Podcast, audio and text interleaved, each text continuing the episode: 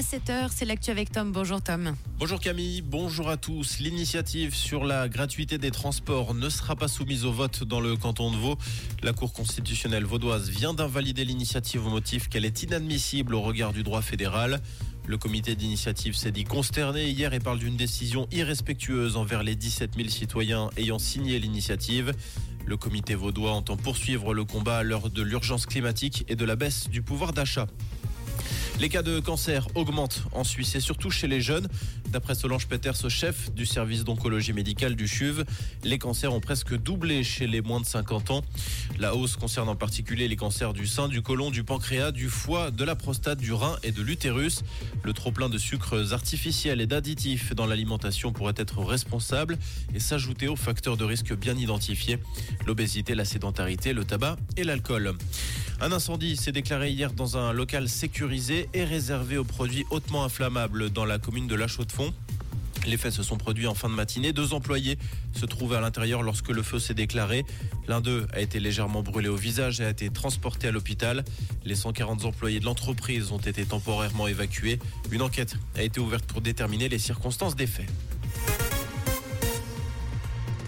Nous continuerons la guerre jusqu'au bout. Elle se poursuivra jusqu'à l'élimination du Hamas, jusqu'à la victoire. Déclaration signée hier du Premier ministre israélien Benjamin Netanyahou, qui a exclu toute proposition de cesser le feu dans la bande de Gaza.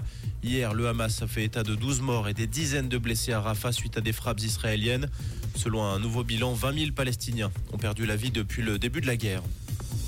Les prix des billets d'entrée à l'Acropole d'Athènes augmenteront de 10 euros en 2025. Il en coûtera désormais 30 pour visiter le monument antique le plus populaire de Grèce.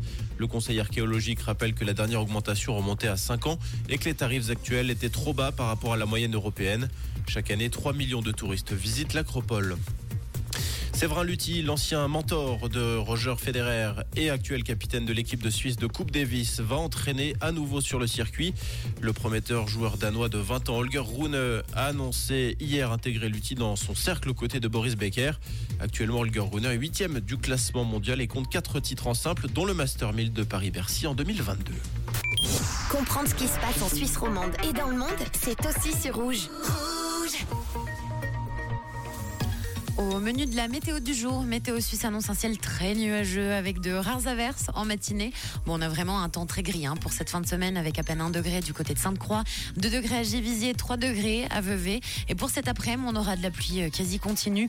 Autant vous dire qu'on garde bien son parapluie près de soi et qu'on se met sous un plaid en hein, direct quand on rentre à la maison. Un très bon jeudi à l'écoute de Rouge.